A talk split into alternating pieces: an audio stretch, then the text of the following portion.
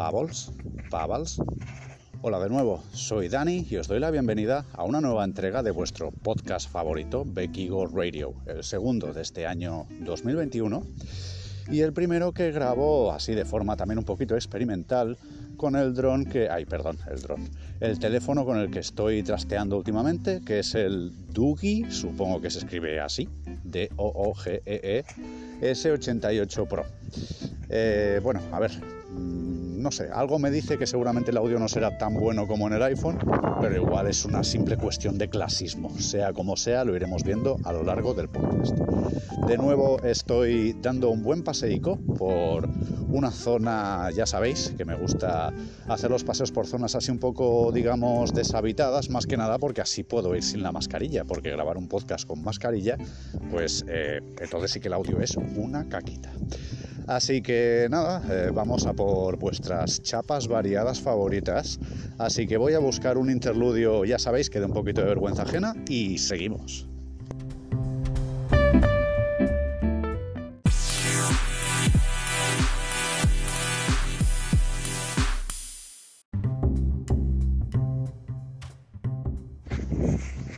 Vale, pues empezamos con la sección de algo random sobre mí, que la verdad es que está bastante bien. Me, gusta incluso a mí porque a veces al principio como que lo tenía muy claro, ¿no? Las primeras tres o cuatro anécdotas no son las clásicas, ¿no? Las que tienes siempre en la chistera listas para contar, pero al final dices, uy, me va a tocar revisar un poquillo el baúl de los recuerdos.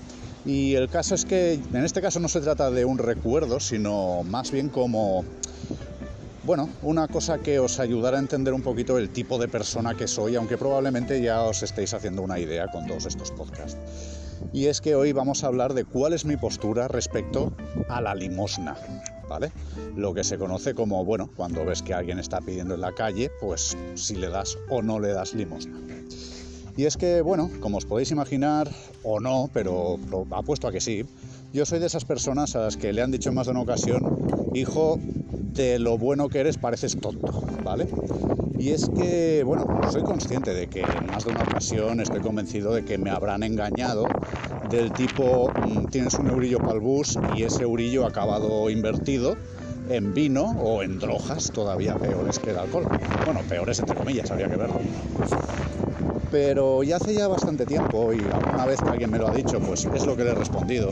Hace ya bastante tiempo que tomé una determinación, y es que puestos a cagarla, porque hagas lo que hagas, la vas a cagar, prefería pecar de tonto que de listo.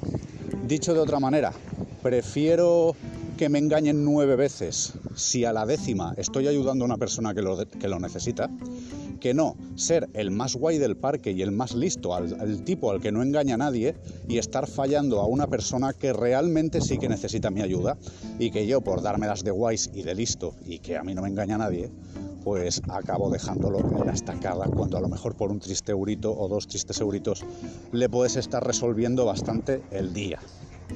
Y esto me recuerda a un debate, pues bueno, casi casi que tan clásico como la propia civilización. Y es eh, hasta qué punto hay que hablar de la limosna. Es decir, me explico. Esto que yo ahora acabo de hacer que básicamente os estoy diciendo así en resumen, que yo soy la típica persona que si lleva algo suelto y le piden dinero lo da, sobre todo a gente que entre comillas se lo gana, ¿no? Es decir, gente que a lo mejor te arma un espectáculo o que te entrega un periódico, aunque sea gratuito, que dices, no te ha costado nada. Pero bueno, es gente que está como haciendo el esfuerzo, ¿no? Está como haciendo un trabajo, entre comillas. Eh, pues bueno, a lo que iba que el tema este de la limosna, claro, lo que acabo de deciros básicamente es que yo doy limosna. Entonces puede parecer un poquillo como, oh, ¿qué pasa? ¿Me vas de guays? ¿Te crees como muy buena persona o algo así? Y es a lo que iba, ¿no? El tema este del antiguo debate sobre si hay que hablar de la limosna que da uno o no. Y el debate es básicamente el siguiente. Y es que por un lado, como ya decían las antiguas escrituras, que no sepa tu mano derecha lo que hace tu mano izquierda. Y dejando de lado pues chistes fáciles y guarretes, eh, básicamente consiste en eso, en que tienes que hacer el bien sin mirar a quién y desde luego sin vacilar. Pero, por otro lado, también es verdad que si tu propia obra pasa desapercibida, no va a inspirar a nadie para que te imite, no, no va a propagarse, no, no va a hacer que alguien se pueda inspirar por esa acción y que diga, ay, qué coño, pues yo también voy a ayudar. Entonces, bueno, dejo el, debate un poquito abierto. Eh, me acaba de llevar una notificación y es curioso porque si no recuerdo mal, con el iPhone si me llegaban notificaciones el teléfono estaba calladito. Pero bueno, ya está. Aquí dejo esta sección y pasamos a la siguiente.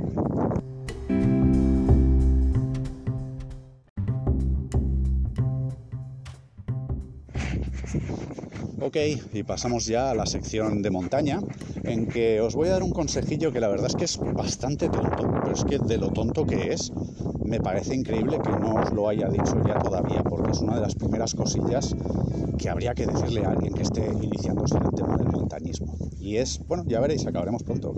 Es básicamente que da igual que vayas con otra persona o que vayas tú solo, aunque es más importante obviamente si vas tú solo.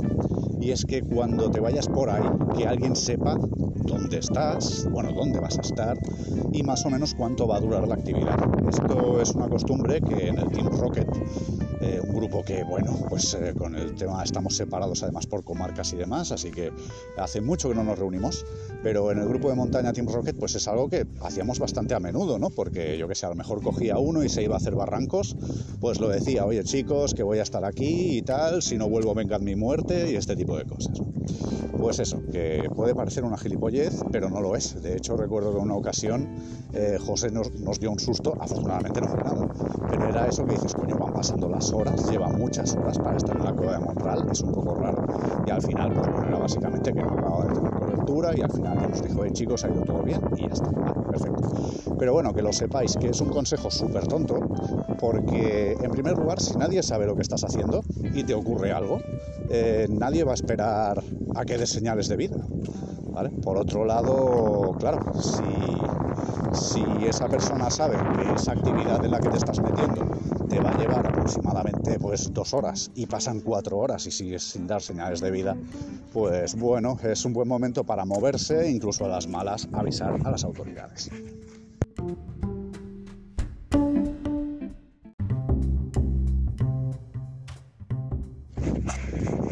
Vale, pues llegamos ya a la sección del viajero 2.0 en que os hablo de aplicaciones, páginas web, gadgets, historias así un poquillo tecnológicas que os pueden ser útiles, eh, pues bueno, cuando estamos de viaje todos estos rollos. Y es que me ha venido a la cabeza una web que de hecho no es nada nueva, hace muchísimo que existe, que se llama Couchsurfing, que se traduciría como surfear por el sofá básicamente consiste en eso. Es decir, tu sofá a viajeros que en un un hospedaje obviamente temporal. Y bueno, la cuestión es esa, que tú les das hospitalidad y entre comillas se entiende que otros usuarios acabarán dándote hospitalidad a ti. No sé hasta qué punto es una red social o si simplemente eh, digamos que es algo así como, bueno, ya sabéis, la costumbre esa de saludarse en los caminos con la esperanza de que si te ocurre algo, pues en lugar de dejarte tirado te vengan a ayudar. Pues bueno, básicamente es el mismo concepto. Digamos que, bueno, hay gente que igual le echa jeta y dice, no, no, yo quiero ir a las casas de otros, pero que nadie venga a mi casa. Habrá gente que sean grandísimos anfitriones y entiendo que, bueno, el punto intermedio es la clave, ¿no? Es decir, si estás dispuesto a echarle jeta e ir a la casa de alguien, dormir en su sofá, comer de su nevera y que te haga de guía por su ciudad, pues hombre, no estaría de más que estuvieras dispuesto a hacer lo propio con otros viajeros. Eh, entonces ya os digo, no es un concepto nuevo, no es algo de hoy, es algo que existe de hace bastante tiempo. Y es una forma pues de poder viajar de una forma, valga la redundancia, muy económica y entre comillas también muy auténtica porque estás viviendo, bueno, estás como forzado a interactuar con otros seres humanos, que es algo que parece muy evidente pero que no siempre lo es. Es decir, muchas veces, sobre todo gracias a las comodidades de las grandes tecnologías, es cada vez más fácil viajar sin hablar con nadie, ¿vale? Es decir, eh, tú lo contratas todo por internet, llegas a tu hotel, eh, vamos, hablas con el recepcionista, ¿sabes? Lo, mínimo de lo mínimo. Y aquí, bueno, pues eh, estás en la casa de alguien, es como una, un Airbnb, ¿verdad? Un Airbnb, pero en gratis, para entendernos. Así que ya os digo, es un concepto bastante interesante, muy de economía colaborativa, si quieres decirlo así. Así que ya os digo, tomad nota, Couchsurfing.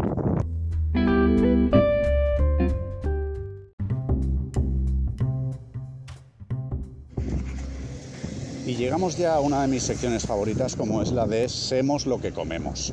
Ya sabéis, es esta sección en la que procuro dar consejillos de nutrición y dietética a personas que les puedan interesar como sois vosotros, entiendo. Más que nada porque creo que es una de estas cosas que realmente todos deberíamos saber.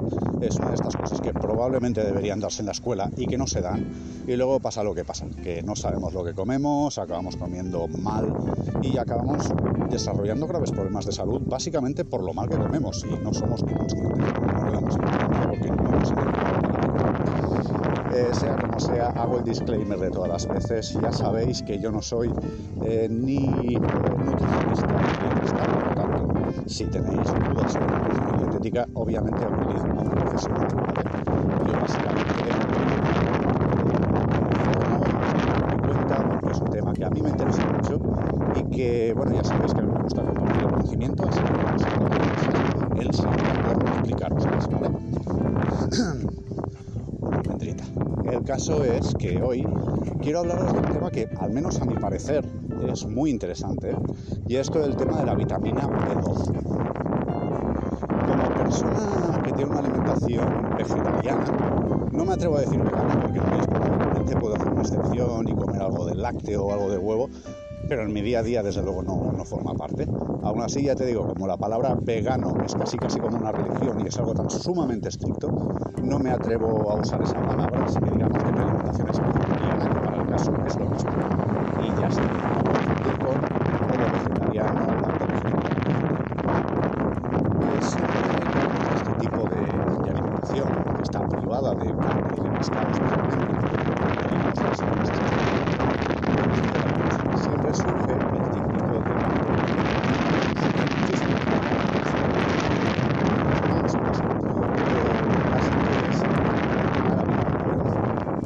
es que realmente eh, es cierto, a día de hoy la única forma que tenemos de obtener la vitamina B12 es mediante comer carne.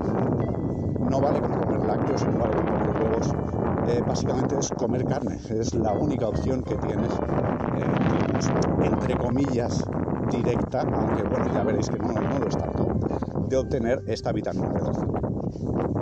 Empecemos por el principio, es bastante importante no tener carencias de esta vitamina, ya que es la que controla el sistema nervioso central y podrías llegar a tener problemas en el sistema nervioso, que para que te hagas una idea, bueno, quien manda en el sistema nervioso es el cerebro, ¿vale?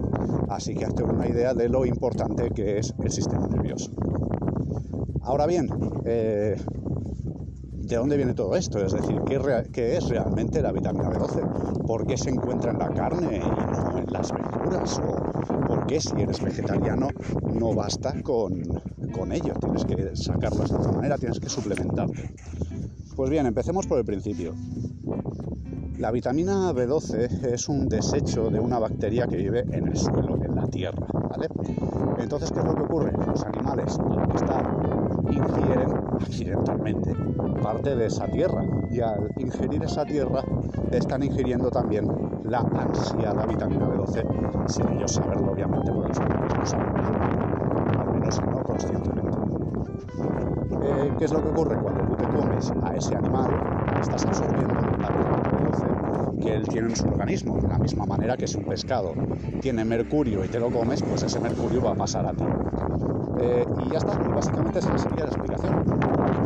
Entonces, ¿qué podrías decir? Bueno, pues esto básicamente es el argumento más anti-vegano del mundo, ¿no? Porque es una forma de decir que necesitas comer carne para tener esta vitamina. Pues bueno, hay que ver las cosas realmente Y es que si nosotros comiéramos del suelo, lo dicho de otra manera, si no laváramos las verduras, ya obtendríamos vitamina B12 de la misma manera que la obtienen los animales. Pero como obviamente nadie quiere pillarse, sé yo, un tifus o cosa lo que mierda, lavamos las verduritas. Pero claro, al lavar las verduritas nos deshacemos de esa vitamina B12. Ahora bien, hay un punto que es muy importante y que, que hay que tenerlo en cuenta, ¿vale? sobre todo para los detractores de, la alimentación vegetariana. Y es que tened en cuenta que sí, vale, la carne que comes tiene vitamina B12, pero realmente los animales que tú estás comiendo están bastando. Porque seamos sinceros, la mayoría que compra carne compra carne barata y esa carne barata viene de animales baratos que desde luego no han vivido eh, vamos, en libertad ni muchísimo menos. Son animales que han, sido criados de una forma industrial, como si fueran productos, porque es lo que son. Y, o al menos así son tratados, claro. Y claro, de hecho estos animales son suplementados con vitamina B12 por la propia ley, porque si no tendrían problemas de salud. Dicho de otra manera, que sí, vale, yo tengo que tomarme una pastillita de vitamina B12, pues que tú también te la estás tomando, con la diferencia de que tú, tú te la estás tomando a través del animal al que se la han dado, ¿vale? Por eso creo que es un punto que es bastante importante que sepamos, porque siempre se utiliza para criticar a todo el sector del vegetarianismo y tal, como dando a entender que cómo va a ser natural una alimentación que exige una suplementación, como si el hecho de que el que coma carne no estuviera suplementándose, en este caso de Vale,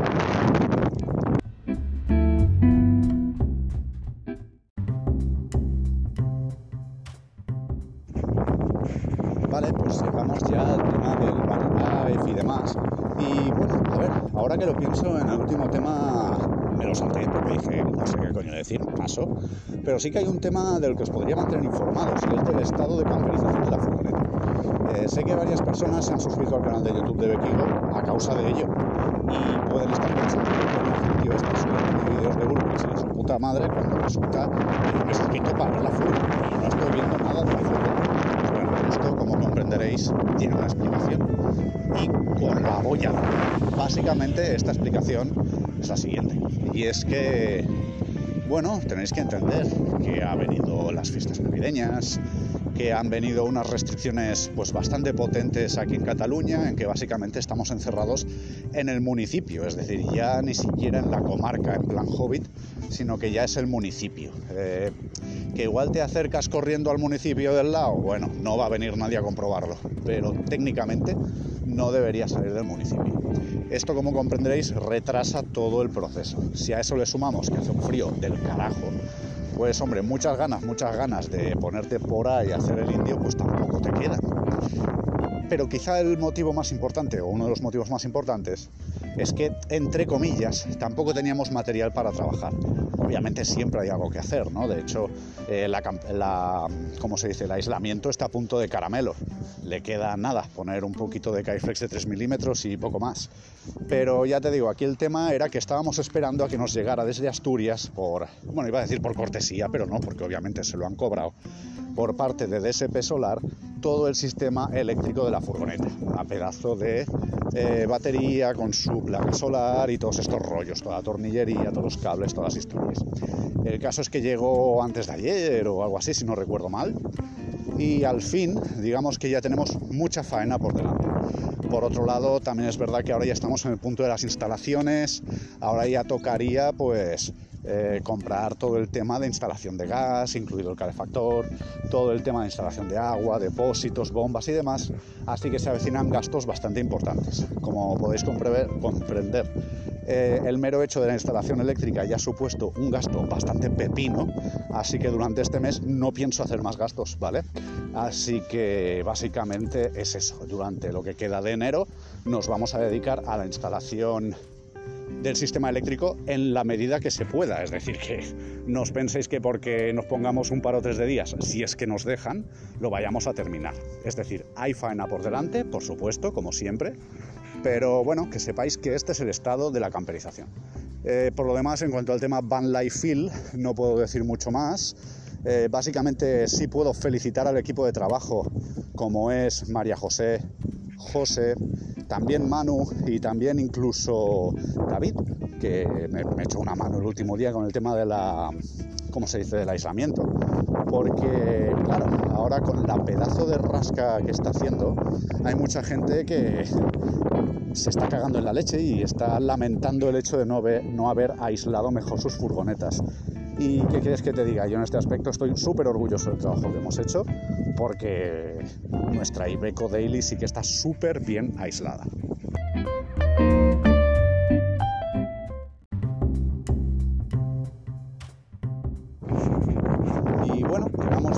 De los drones en que hay básicamente un par de temas de los que quiero hablar. Por un lado, eh, pues yo mismo, mucho drones by Kigo, casi casi un referente a nivel español de lo que es la normativa europea de drones y demás, mucha gente acude a preguntarme, obviamente, mucha más gente acude a Rafa Ocon o a Jonathan García, está claro.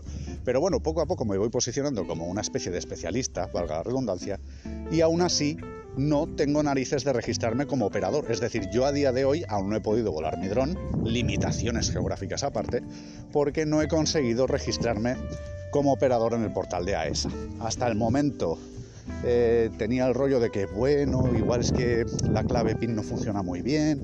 Hoy mismo he ido a la comisaría de Policía Nacional a renovarme el DNI para hacerlo electrónico, porque por lo visto el que tenía no valía el chip, y a darme unas claves nuevas y todos estos rollos, porque se supone que con el DNI electrónico sí que el sistema de eh, registro como operador es mucho más fácil, y nanay. La verdad es que tampoco lo he conseguido. Es decir, no sé, estoy por ponerme la alarma, levantarme a las 3 o las 4 de la madrugada y ver si hay en ese momento los servidores sí que están fresquitos y funcionan bien. Porque, ¿qué queréis que os diga? Eh, no sé, si he hecho 5, 6, 7 intentos en lo que va de año, tampoco es que me haya estresado, ¿vale? Pero todos los intentos que he hecho para intentar registrarme han sido en vano. Y lo mismo que me ocurre a mí le ocurre a mucha gente. Y hay gente que me lo está comentando. Oye, Dani, que por qué me falla esto, por qué no puedo, no sé qué. Y al final mi respuesta es, amigo mío, yo estoy igual de jodido que tú, ¿vale? Así que, bueno, sigamos intentándolo, tengamos paciencia, etcétera, etcétera. Y claro, luego es cuando cogen y te dicen, sí, vale, yo tengo paciencia, pero si ahora cojo y salgo a volar el dron, me viene la policía y técnicamente tengo que estar registrado como operador y no lo estoy y no creo que valga de excusa el hecho de que, oh, es que la web de AESA no va, porque te van a decir, mira, eh, yo soy policía, no me pagan por pensar, me pagan por hacer cumplir la ley y la ley dice que sin estar registrado no puedes volar. ¿Tú estás registrado? No. ¿Estás volando? Sí, pues vuelta. Y en este aspecto los entiendo perfectamente. Luego hay otro tema del que quiero hablar y es básicamente que al fin, al fin, después de tropecientos meses, no lo sé, eh, me han llegado, bueno, he tenido que ir a buscarlas a correos, las famosísimas baterías ultraligeras japonesas para el Mavic Mini. Y vosotros diréis, ¿esto de qué coño va? Pues bueno, intentaré haceros una versión muy muy resumida. Eh, básicamente, el año pasado estuve dándole muchas vueltas sobre cómo se podía volar eh, en ciudad de forma legal, porque sí, básicamente la normativa española dice que si no estás en entorno, bueno, espacio aéreo controlado y si vuelas un dron de menos de 250 gramos, a menos de 20 metros de altura, podrías volar. Eh, pero claro, también hay un gran debate sobre hasta qué punto es necesario tener un sistema de mitigación de impacto. Es decir, que en caso de que le metas una leche a alguien, no le hagas daño o le hagas el mínimo posible, lo cual, ¿qué queréis que os diga? Pues es bastante razonable. El caso es que, claro, ¿qué ocurre? Si tú al Mavic Mini de 249 gramos le pones unos protectores de hélice, como comprenderéis, como pesan más de un gramo, pues ya se te está yendo de los 250 gramos, con lo cual ya sería ilegal volarlo en ciudad. Pero hay un truquillo, amigos míos, y es que si la normativa en Europa y en Estados Unidos está jodida, en Japón lo está todavía más, porque ahí eh, la medida, digamos, chunga no son los 250 gramos, sino los 200, de tal manera que la propia empresa de JI tuvo que sacar unas baterías todavía más ligeras para poder cumplir esta normativa. Total, eh, usando, bueno, no sé ni cómo se llama técnicamente, empresa japonesa llamada Remambo, remambo.jp, eh, básicamente tú haces una compra en tu portal japonés, ellos la hacen en tu nombre y te, hacen el envío luego a España. Pues bueno, en su momento pagué solo unos 100 paveques por estas dos baterías, lo cual es un precio más o menos estándar.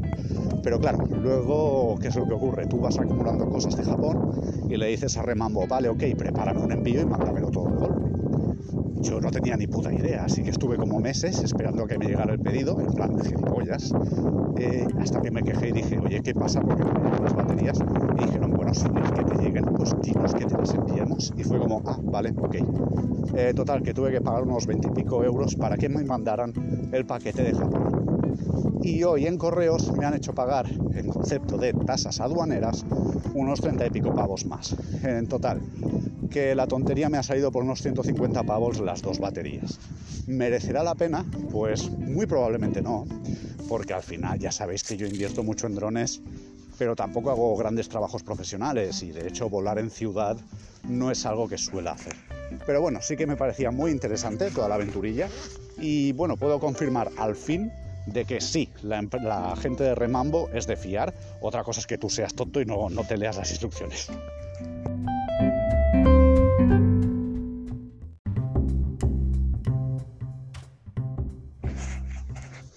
Vale, llegamos ya a la parte corporativa y básicamente os podría decir, lo acabo de mirar ahora mismo porque como comprenderéis no me lo sé de memoria.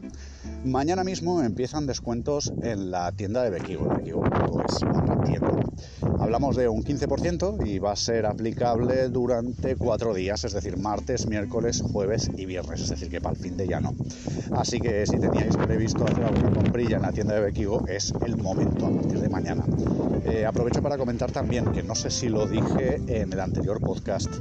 Eh, la colaboración con Sabin terminó al terminar el año 2020, ¿vale? Por lo tanto, eh, sé que bueno, podría ser una motivación para participar. Sea como sea, ahora eh, ya, no, ya no colaboro con Sabine, no por nada, ¿eh? no, no porque no le desee lo mejor, ni mucho menos, sino porque bueno, ese era el trato que establecí con ella en su momento. Y por otro lado, también podría decir, no sé si lo comenté, creo que sí, que lo comenté en la sesión pasada, de la semana pasada, que estoy empezando a trastear con la academia. De hecho, si entráis en bequigo.es barra academia, ya tengo un par de cursillos y bueno, tengo intención de empezar a meterle un poquito de caña a los demás. De hecho, pues ya sabéis, en casa del herrero cuchillo de palo y por mucho que sea un especialista en drones, entre muchas comillas, no tengo todavía ningún cursillo de drones, ¿vale? Tengo uno de iniciación al podcast y otro de iniciación a las vías ferratas, que en sus correspondientes campos considero que son bastante interesantes. Y ya tengo en mente cuáles van a ser los siguientes cursos que voy a hacer así en tema de drones y tal, y tengo, tengo varios más en mente. De hecho, no sé, si hay algún conocimiento que os gustaría que compartiera en formato curso, eh, por supuesto estáis invitados a ponerse en contacto conmigo o para cualquier otra cosa eh, mediante cualquiera de las redes sociales, ¿vale?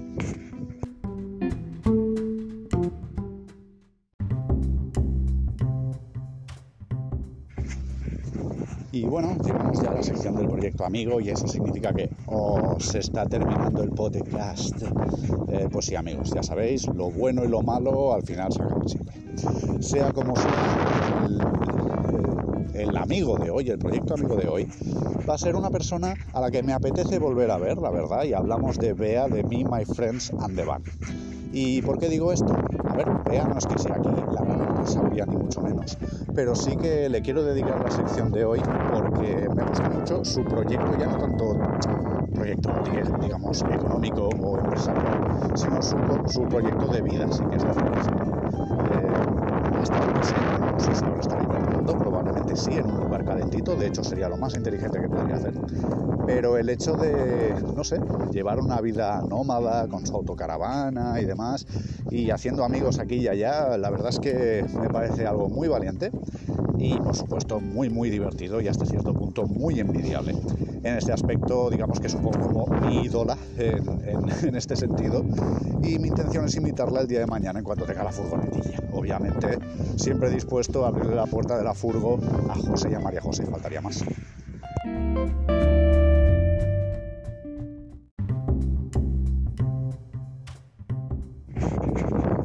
Pues bien, no sé cómo me lo monto, que, no sé, parece que lo haga a propósito y desde luego os aseguro que.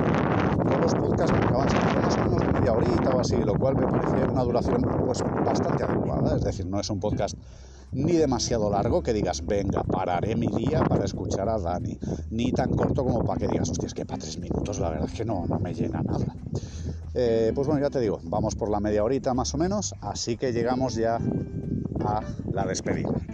Y básicamente, pues como siempre, solo me queda daros las gracias por haber decidido pasar este ratillo aquí conmigo. Espero que este podcast os haya entretenido, que es mi mayor ambición dentro de este proyecto podcastil. Y ya te digo, espero pues eso, que te haya hecho compañía, que te haya entretenido, que haya llenado un vacío de silencio mientras paseabas al perro, te paseabas a ti mismo o a ti misma, o mientras hacías tus mierdas domésticas o mierdas de cualquier otro tipo. Y poco más, recordaros que podéis apoyar al proyecto Bequigo en las principales redes sociales. Hablamos de Facebook, Instagram y YouTube. Y bueno, ya el proyecto Drones by Bequigo ya sabéis que también está en Facebook, Instagram y YouTube. Y además también en Twitch. Y nada, si de verdad queréis apoyarme de una forma directa, sabéis que me podéis encontrar en patreon.com barra bequigo desde, y que desde tres paveques al mes podéis colaborar directamente con este proyecto. Aprovecho para mandar un fuerte abrazo a mis Patreon. Y por lo demás, lo dije ya en Instagram y lo dije en Facebook, recordaros que si entráis en bequigo.es y os sale la ventanita esa de únete a la comunidad, pues te invito a que lo hagas, porque la mayoría de veces sé que, bueno, todos estamos atareados con nuestras propias mierdas y yo qué sé, el hecho de que yo cree un podcast un lunes por la mañana, pues igual no te viene bien. Eh, lo bueno de este newsletter es que es un único email semanal que se entrega a los amigos por la mañana y que básicamente es un resumen de todos los contenidos que he hecho durante la semana, de tal manera que tú puedes decidir el domingo con toda la pachorra con toda la calma, decir, pues mira, esto no me interesa, pero mira, el podcast sí y este otro vídeo también. Y coges y mira, te tiras un rato. Así que nada, nos doy mucho más la brasa. Gracias de nuevo por estar ahí como siempre y hasta la próxima.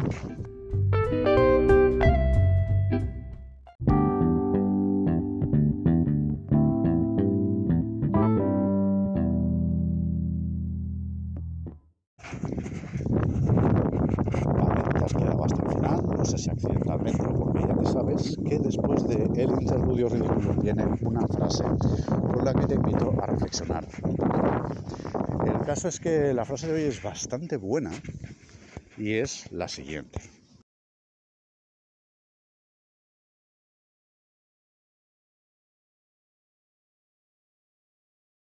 La vida sigue. ¿Qué? ¿Cómo te quedas? Dicho de otra manera, te invito a que no tengas una prisa excesiva y que no centres tus energías en movimientos cortoplacistas, ¿vale? Busca, a ver, busca un equilibrio, es decir, está bien buscar cosas que te den éxitos rápidos y placeres rápidos, pero no olvides nunca tus objetivos finales. Y ya está, básicamente, hasta aquí la chapita de hoy. Te dejo seguir con tu, con tu vida y hasta la próxima.